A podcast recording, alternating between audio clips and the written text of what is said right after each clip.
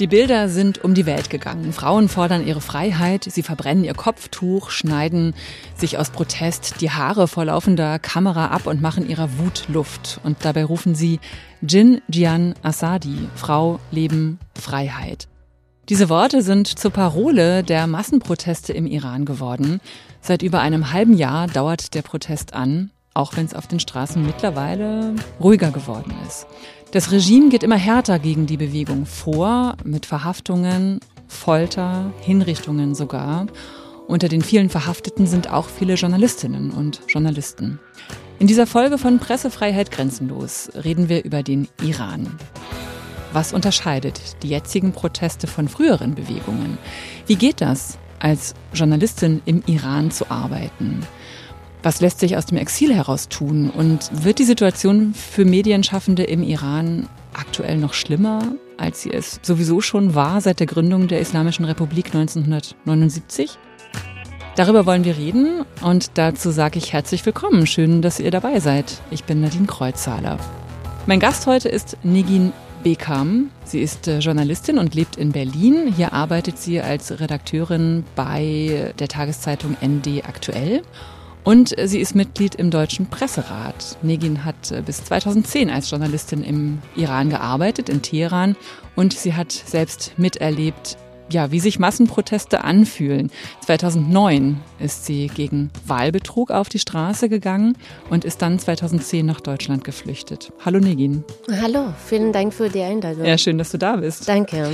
Später kommt Christopher Resch noch zu uns. Er ist Pressereferent für den Iran bei Reporter ohne Grenzen und mich interessiert natürlich, welche Möglichkeiten überhaupt eine NGO hat, um dem Regime etwas entgegenzusetzen und um bedrohten Journalistinnen zu helfen helfen.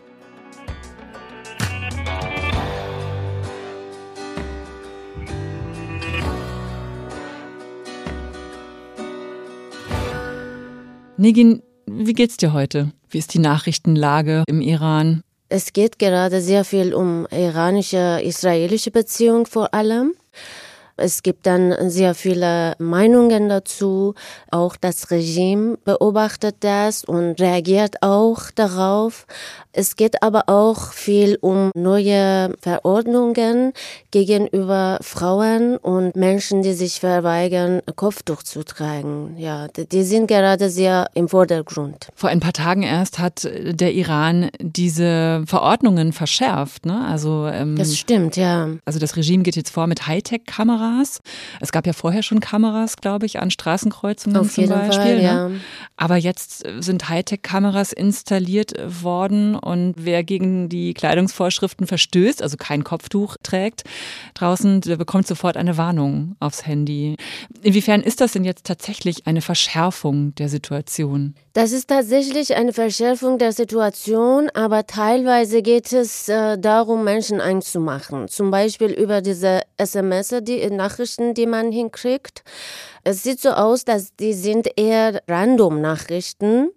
Ich beobachte das auch auf Twitter und andere soziale Medien, aber auch wenn ich mit Menschen im Iran rede, dass auch manchmal zum Beispiel die Männer so eine Nachricht bekommen haben. Oder ein Mann, der gar nicht im Iran war, weil er verreist war, hatte auch so eine Nachricht bekommen auf ihre iranische Handy. Daher sieht sowas zum Beispiel eher als eine random Nachricht, um Menschen zu erschrecken. Aber genau die anderen Sachen wie Hightech-Cameras oder mehrere Kontrolle und so, das äh, stimmt, ja. Und es ist ja, glaube ich, auch so, dass Menschen, die andere Frauen ermutigen dazu, das Kopftuch abzunehmen, dass auch die jetzt bestraft werden sollen, dass zum Beispiel Unternehmen, wo Frauen ohne Kopftuch arbeiten konnten bisher, dass die halt auch bestraft werden sollen. Genau so ist das. Zum Beispiel, was wir in den letzten Tagen und Wochen sehr viel gesehen haben, sind die Geschäfte und Laden, die geschlossen wurden, weil die Frauen ohne Kopftuch da reingelassen haben. Genau, so gehen erstmal gegen die Menschen, die auch ähm, sogar selbst männlich sind, aber Geschäfte machen mit Frauen ohne Kopftuch. Ist das jetzt ein neuer, hilfloser Versuch des Regimes, ja, die Bewegung, die Proteste, die Frauenbewegung, also das alles wieder zurückzudrehen? Oder meinst du, dass sich wirklich davon viele einschüchtern lassen? Ich sehe das eher so als, äh, wie du gesagt hast, als ein hilfloser Versuch. Wie ich das beobachte in sozialen Medien, aber wie ich das auch mit anderen Menschen im Iran spreche und mitbekomme, sieht so aus, dass es funktioniert nicht so wirklich. Also diese Einschüchterung funktioniert jetzt nicht, weil das Mullah-Regime macht das jetzt seit 44 Jahren immer wieder, diese Verschärfungen. Das ist auch nicht das erste Mal, dass diese Verschärfungen losgehen, sondern immer wieder passieren das. Und es sieht so aus, dass gerade eben in dieser Situation, dass wir sind, es funktioniert nicht so richtig wie früher vielleicht, weil auch vielleicht eine gewisse Grenze zwischen Gesellschaft und die Regierung komplett gescheitert. Es existiert nicht mehr. Also vielleicht, wenn wir auch daran denken, die Bilder, die wir in den letzten Monaten gesehen haben, die Bilder von den Mädchen in den Schulen im Iran, wo die Mädchen einfach Mittelfinger zeigen Richtung Bild von Khamenei oder eine Person, das ähm, gehängt wurde, leider vor zwei, drei Monaten ungefähr, vor um, gehängt zu werden, hatte er gewünscht, dass äh, für ihn äh, niemand soll Koran vorlesen, sondern alle mussten irgendwie froh bleiben und äh, sich gar nicht um religiöse Rituale kümmern. Ich glaube, eine bestimmte Grenze ist da überschritten. Daher, hm, ich sehe das nicht so, dass es dieses Mal funktioniert, weil wenn es funktioniert hätte, dann waren wir gar nicht hier, wo wir sind, weil sie machen das 44 Jahre und wir sind trotzdem hier in diesem Punkt, dass wir jetzt sind. Seit einem halben Jahr ist der Iran, kann man so sagen, ja in Aufruhr. Ausgelöst äh, wurden ja die, die Massenproteste und das, was du gerade beschrieben hast, durch den Tod von Massa Amini, eine Kurdin, 22 Jahre alt. Sie ist im September in Polizeigewahrsam gestorben nachdem sie die sogenannte Sittenpolizei auf der Straße verhaftet hatte. Angeblich eben saß ihr Kopftuch äh, nicht richtig. Hättest du damals eigentlich gedacht, dass dieses Ereignis eine solche Wirkung entfalten würde? Ja, ähm, ja. habe ich gedacht. Weil das war auch ein wenig, ähm, die Situation war anders. Es ging um eine junge, unschuldige Frau. Sie war keine politische Aktivistin, keine involvierte Person. Sie war einfach eine 22-jährige, unschuldige Frau, ahnungslos überhaupt, dass sowas passieren kann, auf einer Reise in Teheran unterwegs, tagsüber, mitten in dem Tag, auf der Straße. Und sie wurde dann so brutal gefoltert und dann getötet. Die Person Gina Massa Amini als Person, sie hatte ein Gefühl von Selbstidentifizierung erweckt zwischen viele unterschiedliche Menschen, weil jeder hatte mit sich gedacht, Massa Gina konnte ich sein oder meine Schwester oder meine Tochter oder meine Frau. Dieses Identifikationsgefühl war sehr groß, glaube ich. Außerdem vielleicht denke ich auch, dass sie auch eine Kurdin war. Das spielte auch eine wesentliche Rolle, weil die Kurden sehr gut organisiert sind bei dem ähm, politischen Kampf.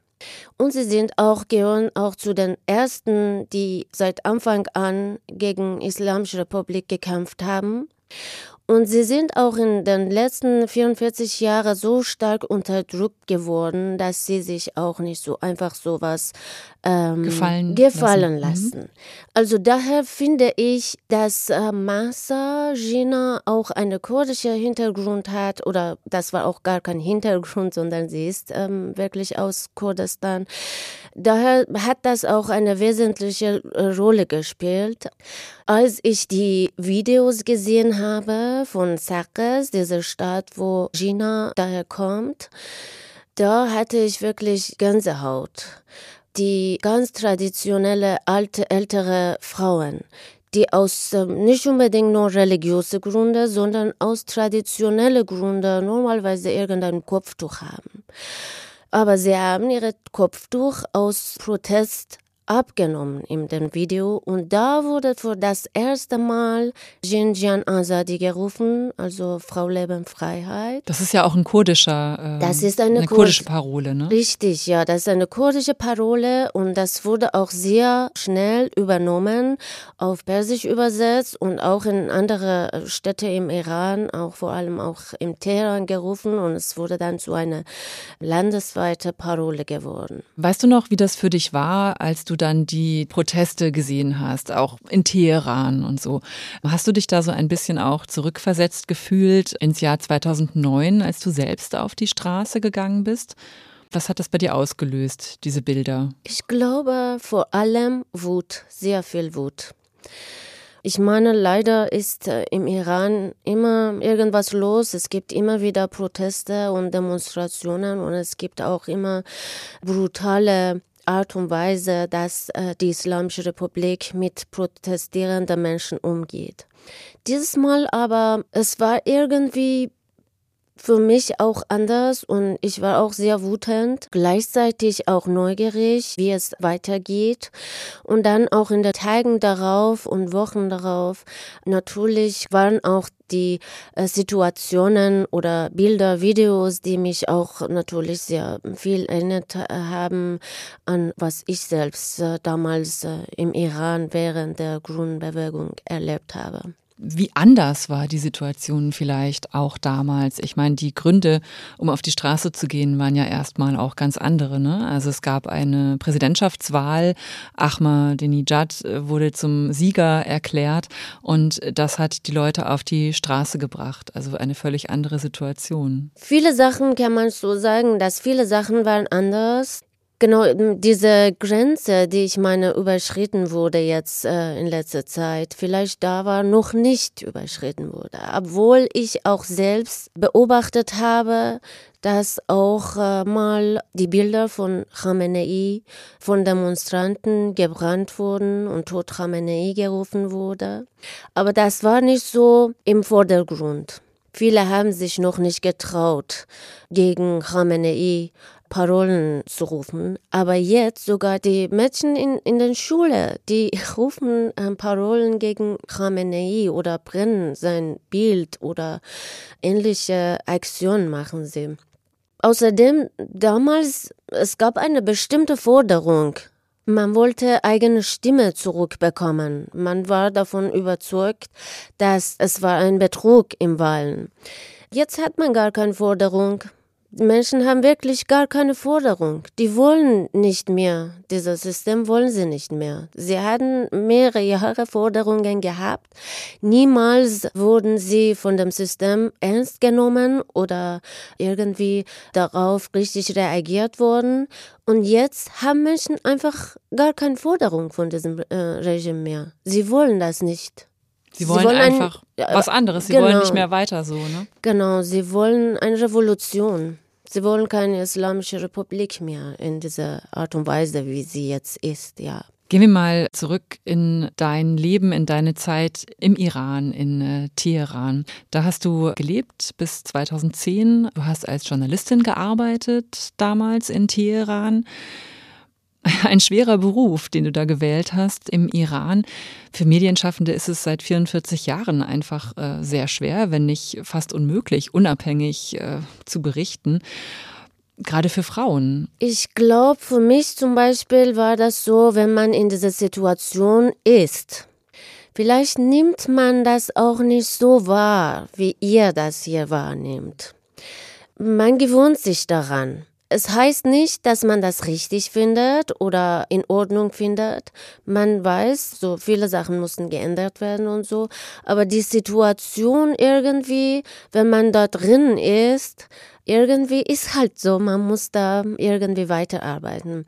Es war auf jeden Fall hm, schwierig. Ich glaube, wir sehen jetzt auch, dass viele Frauen, die viele Journalistinnen sind, sitzen auch im Gefängnis gerade da im Gefängnis. Wir bekommen auch immer viele Nachrichten, vor allem, dass viele Frauen im Gefängnis auch sogar nicht nur Frauen, die nicht so bekannt sind, die sind immer mehr in Gefahr, aber sogar auch Frauen, die Journalistinnen sind oder ein Ansehen in der Gesellschaft genießen.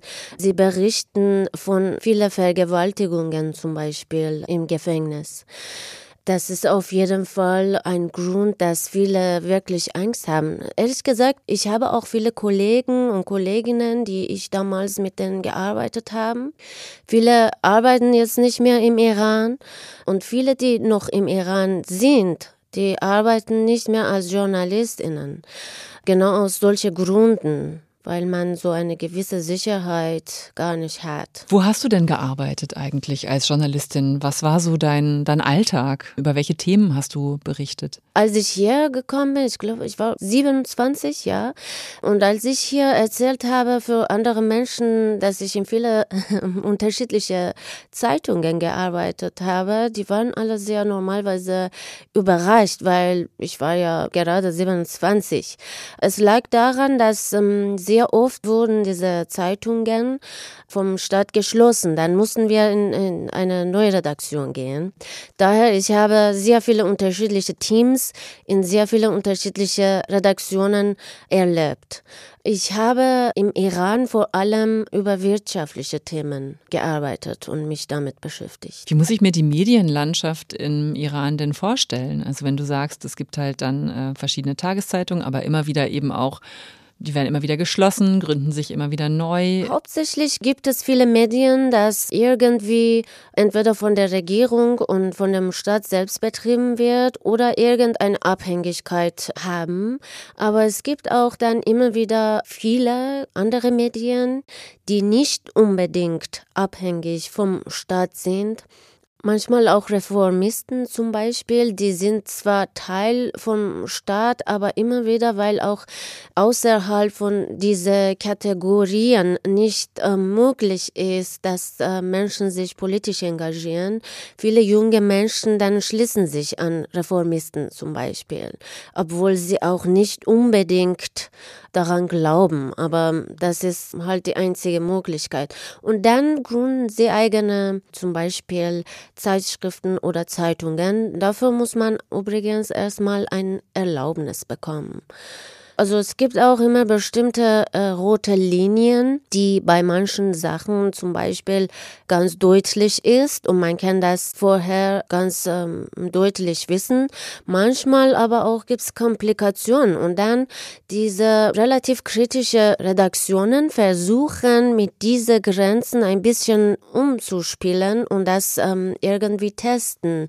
Dann auch dann wird die Zeitung auch äh, oft geschlossen. Kannst du dich da noch an so einen Fall erinnern, wo das so war, wo die Grenzen dann irgendwie erreicht wurden und es Die letzte Zeitung, wo ich gearbeitet habe, heißt Bahar. Die Zeitung wurde mehrmals geschlossen und dann nach ein, zwei Jahren wieder geöffnet.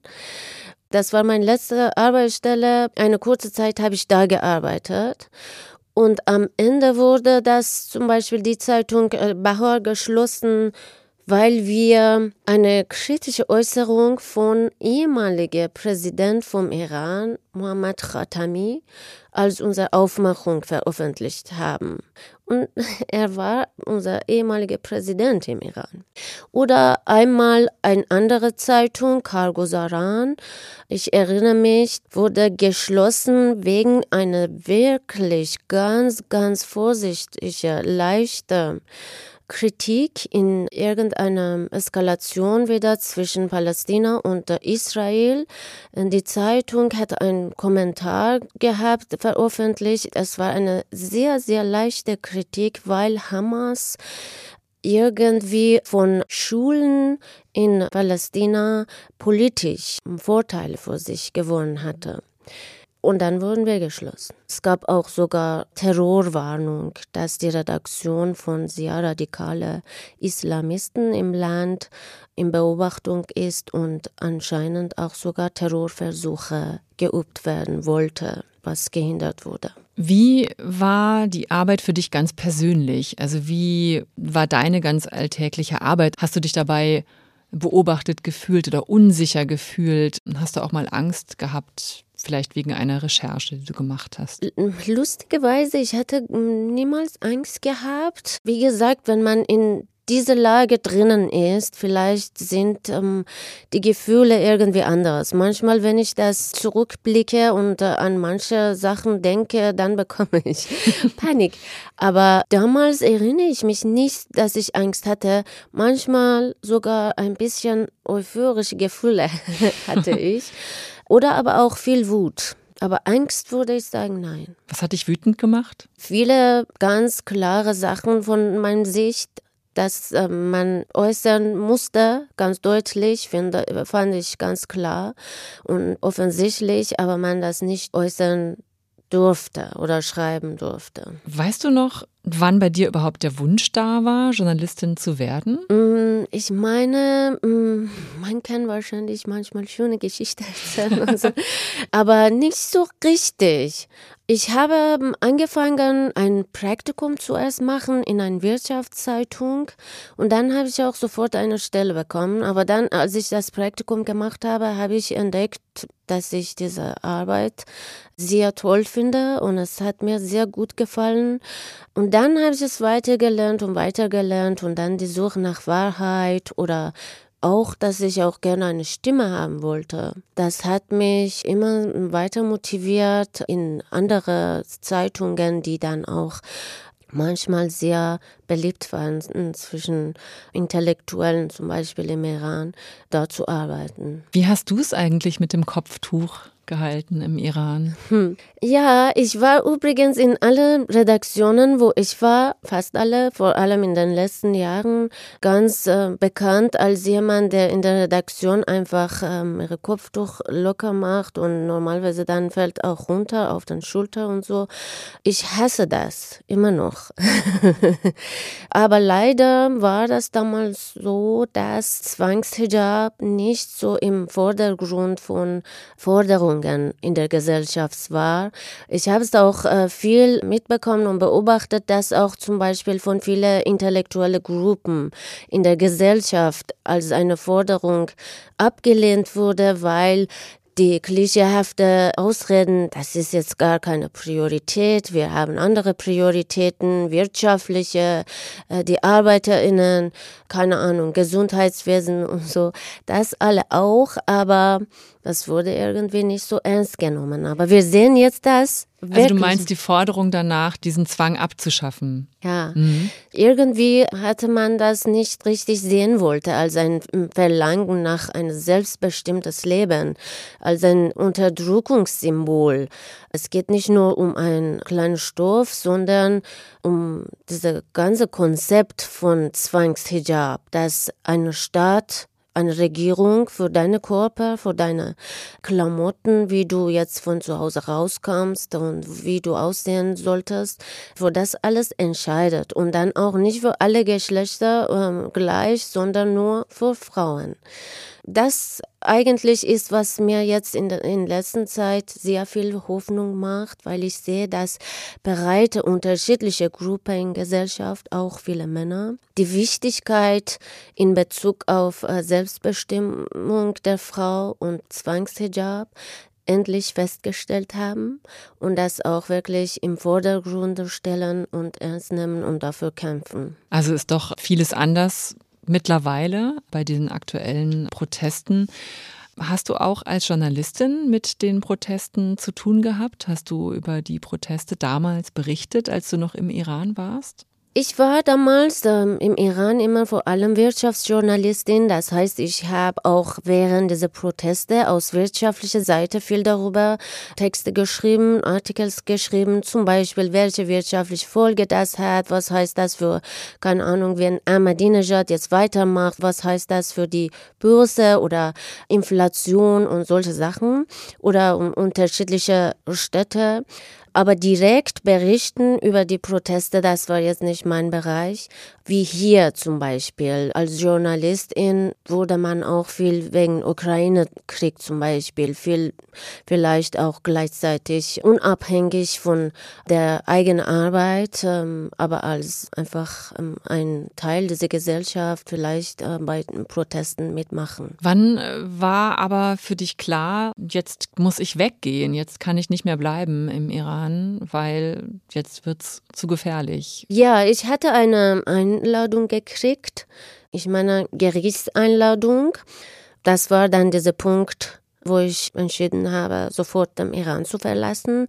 Und dann auch meine Sachen wurden blockiert, mein Auto zum Beispiel. Also ähm, das heißt, ich konnte das nicht jetzt ähm, verkaufen, weil das dann Stadt gehörte. Es wurde beschlagnahmt. Beschlagnahmt, mhm. richtig, ja.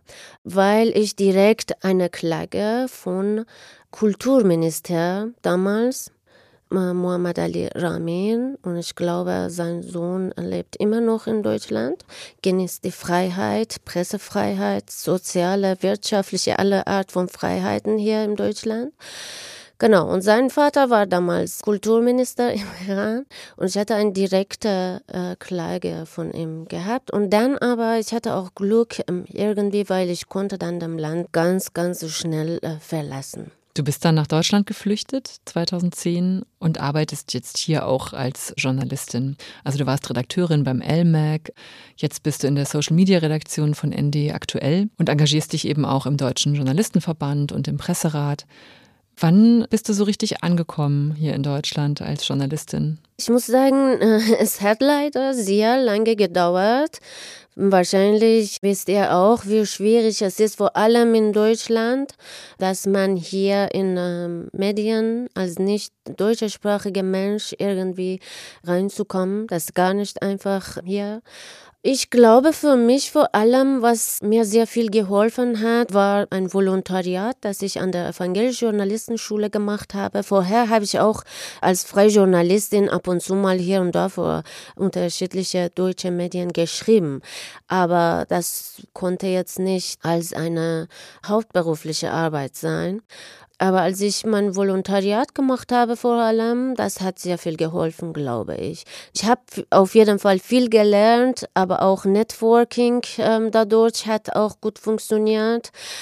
Aber nicht nur das, sondern nur weil ich ein Volontariat gemacht habe, dann wurde ich auch von unterschiedlichen Medien hier mehr ernst genommen als Journalistin. Ja, ich habe gerade gemerkt, ich meine, man sagt das immer so leicht dahin, ja, dann bist du 2010 nach Deutschland geflohen und so. Das ist ja gar nicht so einfach. Das muss man ja erstmal auch sehen, diese Entscheidung wegzugehen, dann auch die Flucht selber, wahrscheinlich auch alles andere als einfach, hier in einem anderen Land mit einer anderen Sprache anzukommen. Wahrscheinlich hast du auch Familie zurückgelassen im Iran. Das ist ja ganz schön viel, mit dem man da auf die Reise geht. Auch das hat wahrscheinlich gedauert, das erstmal zu verarbeiten. Das stimmt. Ich glaube, für mich zum Beispiel, meine persönliche Erfahrung war das, dass am Anfang war diese Enttäuschung sehr groß. Das war auch jetzt äh, ohne Plan. Das ist nicht, wie man sich entscheidet, irgendwo zu studieren. Dann plant man das. Vielleicht informiert man sich ein wenig, wo ich jetzt lande. Aber diese Zeit hat man nicht, wenn man ein Land verlassen muss. Daher, hm, ich würde sagen, die ersten zwei, drei Jahre vor allem war gar nicht so einfach. Ich war sehr auch, die Enttäuschung von mir war sehr groß. Ich glaube Enttäuschung, weil diese ganze Sache, vor allem, dass im Iran passiert ist, dass diese Bewegung gescheitert ist, aber auch für mich als Journalistin, dass es, also mein Versuch als Journalistin für mein eigenes Land zu arbeiten, hat ähm, völlig gescheitert. Aber nicht nur ich. Also ich hatte auf jeden Fall da einen großen Freundeskreis, viele Kolleginnen, die ich sehr, sehr gemocht oder immer noch mag. Dann wir waren auf einmal alle verteilt überall auf der Welt. Das ist keine einfache Erfahrung. Daher meine ich, dass diese Enttäuschung war sehr groß. Und dann kommt man auch in Deutschland an, ein Land, das auch nicht unbedingt sehr leicht ist, hier anzukommen. Die Situation war hier auch ein wenig schwierig. Daher meine ich, es war schon ähm, ja, die Enttäuschung war groß. Aber ich muss auch sagen, es gibt auch Glück in Unglück, weil wir wegen dieser unschönen Situation im Iran viele große iranische Medien im Ausland vom Iran haben. Vor allem, wenn man schon im Iran Journalistin gewesen ist, äh, dann kann man immer wieder mit diesen Medien arbeiten. Die sind auch professionell, ziemlich gut. Wir haben auch sehr viele große Fernsehsender oder aber auch Online-Medien.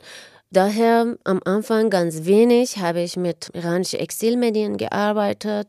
Nach zwei, drei Jahren, dann habe ich viel mehr mit iranischen Exilmedien gearbeitet und dann irgendwann auch angefangen zu versuchen, vielleicht mit deutschen Medien zu arbeiten. Und ähm, was ich selbst sehr interessant finde, das erste Medium, wo ich ein, ein Artikel veröffentlichen konnte, war ND. Damals war auch mein Deutsch nicht so gut und sie haben das sogar akzeptiert, dass sie auch ähm, den Artikel von mir, das war so ein Kommentar, dass sie das übersetzen lassen.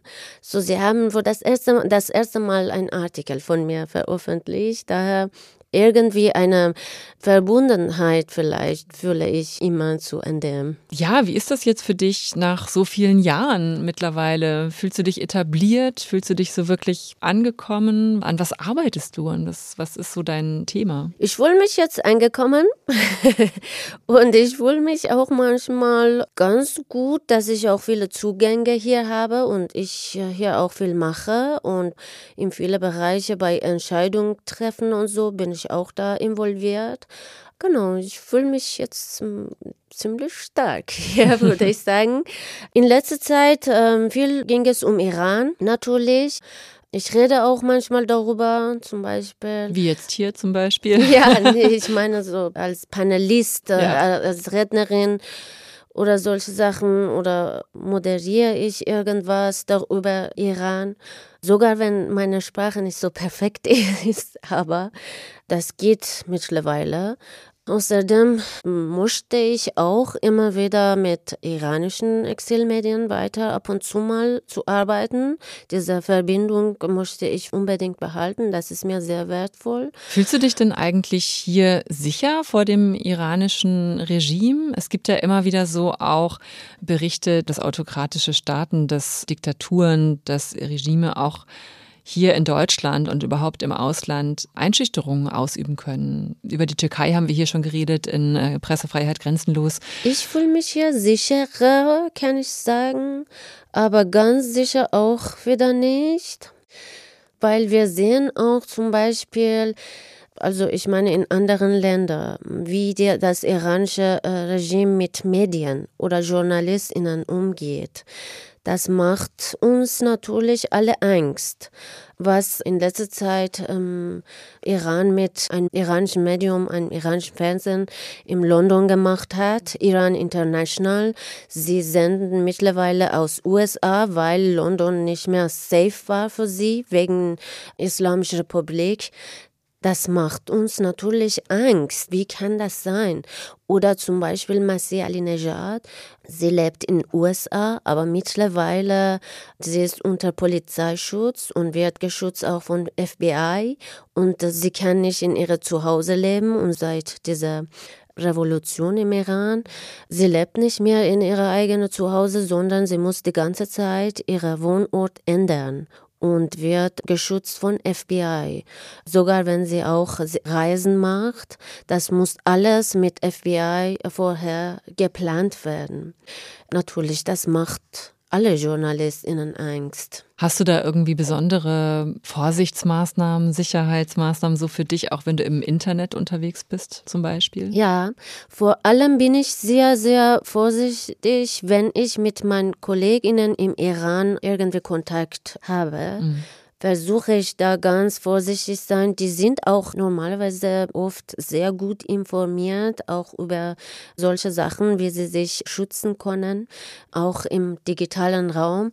Aber trotzdem, also ich habe manchmal ein schlechtes Gewissen, ehrlich gesagt, oder manchmal, wenn ich sehe, ein ehemaliger Kollege, wenn ich schreibe, nicht so offen antworte, dann versuche ich ganz ähm, reflektiert zu bleiben und verstehen, okay, vielleicht gibt es irgendeine Gefahr gerade oder bestimmte Beobachtungen.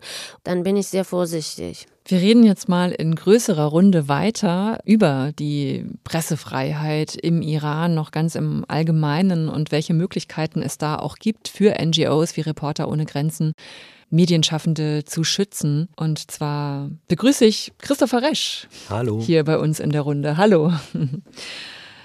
Ganz grundsätzlich mal gefragt, Christopher, wie steht's um die, also Pressefreiheit würde ich jetzt mal denken, gibt es im Iran eigentlich so gut wie nicht. Ja, also man muss schon sagen, dass die Beschäftigung mit dem Iran von unserer Seite, von Reporter ohne Grenzen aus, uns nicht gerade glücklich macht. Ne? Und das eigentlich auch seit dem ersten Tag, wenn man so möchte. Ne? Also Negin hat die Zahl 44 gesagt, seit so vielen Jahren gibt es die Islamische Republik Iran. Und eigentlich ist der Iran seit vielen Jahren, wir haben diese Rangliste, für die man uns ja auch so ein bisschen kennt, seit Anfang der 2000er stellen wir die auf, also vorher noch nicht. Aber der Iran ist eigentlich immer ganz, ganz weit unten gelandet, leider. Ne? Und das hat ganz verschiedene Gründe. Es gibt im Grunde halt eigentlich, ja, wenn, wenn ihr mir das verzeiht, stinkt im Iran der Fisch vom Kopfe. Ne? Also es gibt mit Ibrahim Raisi, dem jetzigen Präsidenten, gleichsam der mächtigste Mann im Land, wenn man so möchte, neben dem Revolutionsführer natürlich, Khamenei, jemanden, der schon 1988, damals war er stellvertretender Staatsanwalt äh, von Teheran, also auch damals schon eine herausgehobene Rolle, persönlich mitverantwortlich war, dass es ein, ein Massaker an politischen Gefangenen gegeben hat und es gibt so verschiedene Zahlen, aber man rechnet eigentlich mit mehreren hundert getöteten Journalisten und Journalistinnen auch damals schon. Und dass so ein Mann sozusagen jetzt die Geschicke des Staates lenkt, das ist schon ein sehr, sehr düsteres Vorzeichen, unter dem die JournalistInnen eben arbeiten müssen im Iran. Ich meine, viele Journalistinnen und Journalisten sitzen ja in Haft. Du hast ja auch schon davon erzählt, äh, Negin. Und nicht erst seit den aktuellen äh, Protesten. Was weiß man eigentlich über die Haftbedingungen? Welche Informationen kommen da aus den Gefängnissen, gelangen aus den Gefängnissen eigentlich an die Öffentlichkeit? Also zum Beispiel, wie ich vorhin auch erwähnt habe, man weiß zum Teil über hm, bestimmte Folterversuche, wie das äh, Regime versucht, die äh, Gefangenen da zu foltern, oder aber auch viel wurde, wirklich viel wurde in den letzten Wochen und Monaten über Vergewaltigung im Gefängnis berichtet, auch sogar von Frauen, die selbst im Gefängnis sitzen, wie Nargis Mohammadi. Sie ist eine politische Aktivistin sitzt äh, im Gefängnis, aber als sie die Gelegenheit bekommen hat, irgendwie aus dem Gefängnis zu berichten, hatte sie das angesprochen, dass viele Frauen vor allem werden vergewaltigt. Ja, ich hätte tatsächlich, danke dir, Negin, auch äh, Narges Mohammadi angesprochen, die auch uns in unserer Arbeit schon seit vielen Jahren leider begleitet, weil sie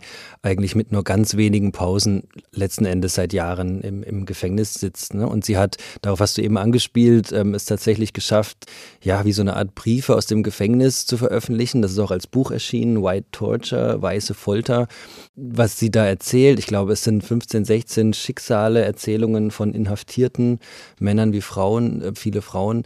Viel mehr als das, was man so unter weißer Folter versteht. Weiße Folter meint ja manchmal, und das ist schrecklich genug, aber Schlafentzug oder Aussetzen von Tageslicht, hellem Licht und zwar über Tage und vielleicht sogar Wochen hinweg. Aber es ist eben leider viel, viel mehr als das, was man aus solchen persönlichen Erzählungen kennt, wie Negin angesprochen hat. Vergewaltigungen, Folter, Misshandlungen, sexuelle Erniedrigungen anderer Art.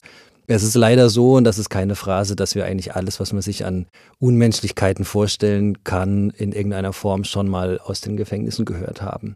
Natürlich halten wir für nicht jede dieser einzelnen Erzählungen belastbare Belege. Das liegt an der Situation, ne? aber auch, was wir von Reporter ohne Grenzen hören, von Menschen, die zum Beispiel freigekommen sind, so sie es denn tun und so sie dann überhaupt noch dann frei auch uns gegenüber berichten können, äh, bestätigt das leider. Weißt du denn irgendwas darüber, wie viele Journalistinnen und Journalisten gerade in Haft sind im Iran? Ja, also es ist schon unser Anspruch, da wirklich so gut es geht, ich sag mal, Buch zu führen das sind wir als Organisation den Menschen auch schuldig letzten Endes, ne? weil natürlich gibt es Angehörige, wenn es sie denn gibt, ne? die ähm, versuchen, Gerechtigkeit zu erlangen für den oder die Inhaftierte. Aber wir haben vielleicht manchmal noch ein bisschen größeren Hebel, Wir hoffen, dass wir den manchmal haben. Oft versagen wir dann natürlich vielleicht auch oder in unserer Kraft. Aber wir versuchen schon genau letzten Endes nachzuvollziehen, was ist die Anklage oder vorher schon, ne? warum, wann, wo ist jemand festgenommen worden, was ist die Anklage, wenn es überhaupt eine gibt, wo ist derjenige Mensch. Auch das ändert sich häufig. Ne? Es ist eine beliebte Taktik generell von autoritären Regimen, die Leute auch hin und her zu schicken, so in so Transfer zu schicken, auch um zu verschleiern, wo die eigentlich sind, was da gerade passiert. Und wir haben im Iran verschiedene Gefängnisse. Am bekanntesten ist sicher dieses Evin-Gefängnis, so etwa im Stadtrand von Teheran. Aber es gibt äh, Kharajak, es gibt andere, die nehmen sich nicht viel letzten Endes. Ne? Das sind ja nur die offiziellen so. Wir haben solche, ja, solche Makeshift-Häuser, äh, ne? also so aufgesetzte, normale Gebäude, die vielleicht umgewidmet wurden. Und auch da kann Folter geschehen letzten Endes. Ne? Deswegen ist es eben wichtig, dass wir ganz genau hinschauen. Aber die Frage nach der Zahl, die ist gar nicht so leicht zu beantworten. Es gibt andere Pressefreiheitsorganisationen, deren Zahl liegt da ein bisschen höher. Ähm, unsere ist seit Beginn der Proteste oder der Revolution ähm, ungefähr bei 70. Aktuell, wir sind Mitte April, ähm, sitzen 25 JournalistInnen in Haft. Vielleicht klingt das gar nicht viel. Es wurden einige freigelassen auf Kaution. Also jede Zahl ist natürlich zu viel, ne? jede, jede Zahl ist eine zu viel, klar. Es wurden einige auf Kaution freigelassen und die Kautionsbedingungen sind halt sehr, sehr hart einfach nur. Ne? Also erstens ist es ähm, die Kaution selber, die bezahlt werden muss, sehr, sehr hoch. Und die Bedingungen sind letzten Endes so, dass man besser, und das ist auch das erklärte Ziel des Regimes, keinen Tag länger und keine Minute länger als Journalist oder Journalistin arbeitet. Wenn man das tut, wandert man entweder direkt gleich rein mit härterem Strafmaß oder es geht an die Familie der Betroffenen. Und da kann man, glaube ich, verstehen, das ist dann auch nicht mehr Selbstzensur oder Angst oder ja, es ist Angst natürlich, ne? aber ich glaube, da kann jeder verstehen, wenn man, wenn man sich da zurückzieht. Ich würde gerne noch mal kurz auf das Thema Internet äh, kommen. Ja, das spielt ja bei den aktuellen Protesten einfach auch eine, eine sehr wichtige Rolle. Es spielt ja immer bei Protesten, egal wo auf der Welt, eine große Rolle. Beide Seiten nutzen es ja. Also Seiten, einmal die Demonstranten, einmal die Regierung, das Regime. Es gibt eine perfekte Überwachung, äh, würde ich es mal nennen, von der einen Seite und von der anderen Seite aber eben auch sehr kreative Wege, diese Überwachung zu umgehen.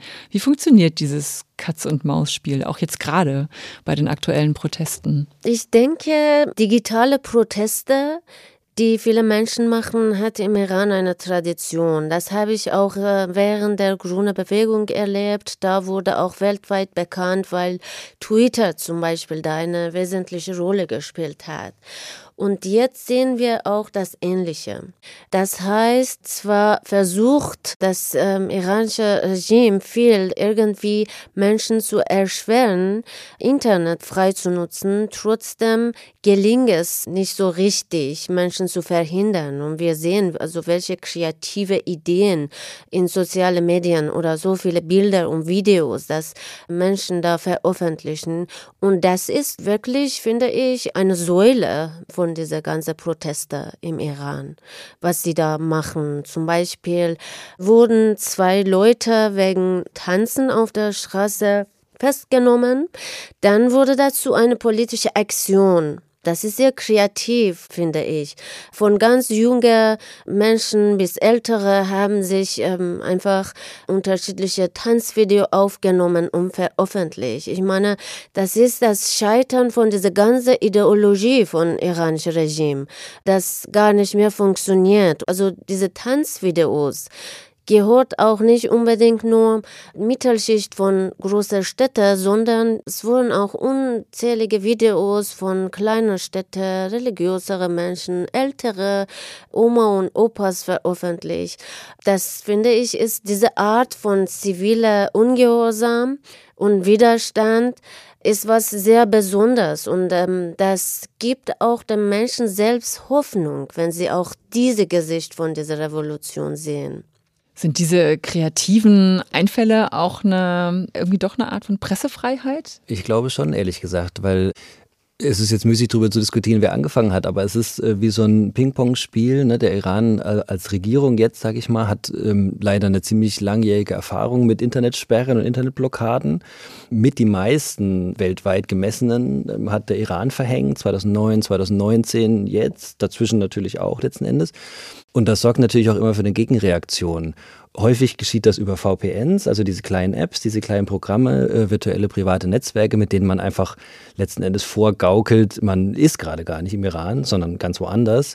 Aber das sind Programme, die brauche ich auf dem Handy. Das heißt, die muss ich irgendwie runterladen oder mir anderweitig besorgen, meistens runterladen. Das heißt, relativ zügig wurden durch die Behörden App Stores gesperrt oder diese, diese Apps selber, die übrigens wir von Reporter ohne Grenzen auch versuchen anzubieten. Sichere VPNs an unsere Kontakte im Land ist natürlich ja, eine Sicherheitsfrage, weil wer mit uns in Verbindung steht, wenn das rauskommt, ist das erstmal nicht gut für denjenigen, ne? das ist gefährlich, klar. So wie zum Thema Katz-und-Maus-Spiel, da wird eine App verboten, dann gibt es aber vielleicht eine neue. Aber die Bevölkerung, wenn ich das mal so von außen sagen darf, weil ich habe natürlich nur den Blick von außen, ist da extrem schnell und auch extrem kreativ. Und es gibt fähige Leute, die dieses Wissen auch weiter verbreiten. Und auch deswegen haben die Behörden auch relativ zügig, wenn ich mich erinnere, zu Beginn auch so bekannte Tech-Blogger zum Beispiel festnehmen lassen. Selber gar keine Journalisten, aber die waren halt sozusagen die MultiplikatorInnen für dieses Wissen, ne, das die Protestierenden brauchen. Also Jadi ist da so ein bekannter Name, glaube ich. Mhm. Stichwort kreative Proteste und ob das äh, der Pressefreiheit dient. TikTok bietet die Möglichkeit, Videos, ne, und das können ja auch nachrichtliche Videos sein, sozusagen zu remixen, wenn man so möchte. Und dann weiter zu remixen und ein bisschen mit einem anderen Text zu unterlegen. So. Und es kann sein, dass diese TikTok-Videos, die Originalen, vielleicht gleich gesperrt werden, aber dann sind die schon in der Welt und weiter geremixed worden. So Edit und, und Stitches heißt das, glaube ich. So, aber das ist außerhalb meines persönlichen äh, Wissens so. Aber ähm, ja, das dient der Pressefreiheit, ne? weil ganz simpel gesagt, so verbreiten sich die Informationen. So verbreiten die sich erstens mal im Land, das ist extrem wichtig, und natürlich noch, auch nach außen. Das ist das ist vielleicht ähnlich wichtig, mhm. genau. Das, was ihr erzählt und was du auch erzählt hast von den äh, Protesten und auch was wir so mitkriegen, Bilder und Videos, macht ja schon Hoffnung. Zum Schluss nochmal, was hofft ihr jetzt für den Iran? Was kann, was soll passieren?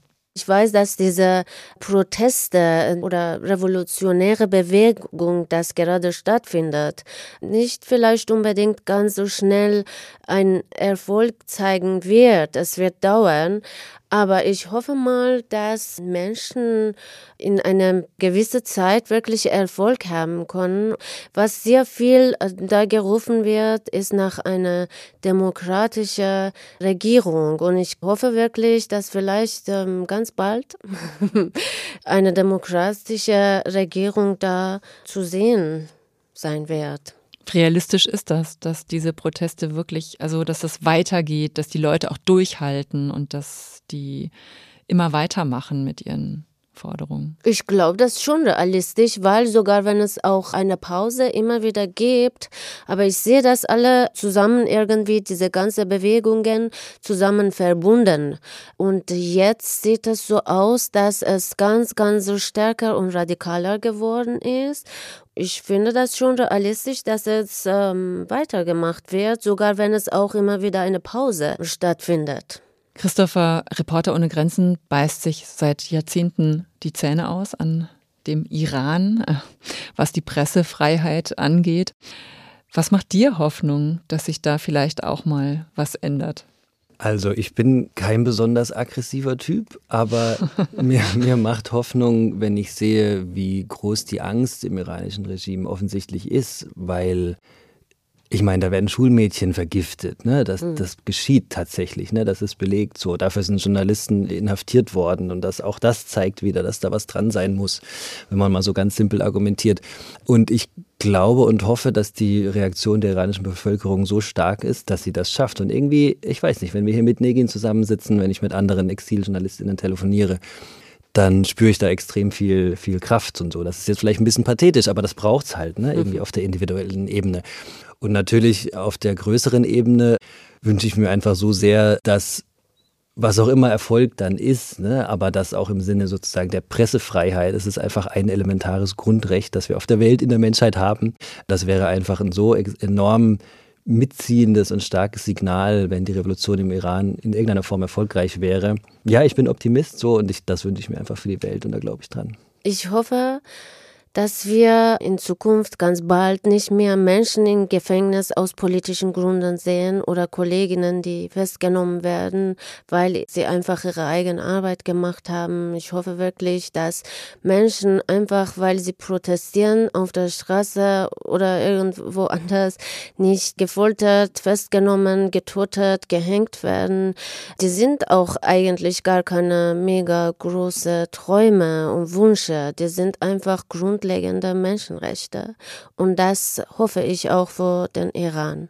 Das ist ein gutes Schlusswort, Negin. Vielen Dank. Negin Bekam war mein Gast heute in Pressefreiheit Grenzenlos. Vielen Dank, dass du da warst. Danke euch auch. Und Christopher Resch, Pressereferent für den Iran bei Reporter ohne Grenzen. Vielen Dank. Danke euch beiden. Wir dürfen heute auch mal ein bisschen pathetisch sein und sind heute sehr optimistisch am Ende dieser Folge von Pressefreiheit grenzenlos. Auch wenn im Iran immer noch äh, gefoltert wird, immer noch Menschen hingerichtet werden, weil sie einfach nur für ihre Menschenrechte einstehen. Das dürfen wir nicht vergessen. Aber mir hat das heute das Gespräch mit euch beiden sehr viel Hoffnung gemacht auch. Vielen Dank dafür und vielen Dank euch fürs Zuhören. Wenn ihr mögt, dann abonniert uns doch gerne. Abonniert uns da, wo es Podcasts gibt. Bewertet uns gerne, hinterlasst uns Kommentare und ich hoffe, wir hören uns beim nächsten Mal wieder. Ich bin Nadine Kreuzhaler. Tschüss.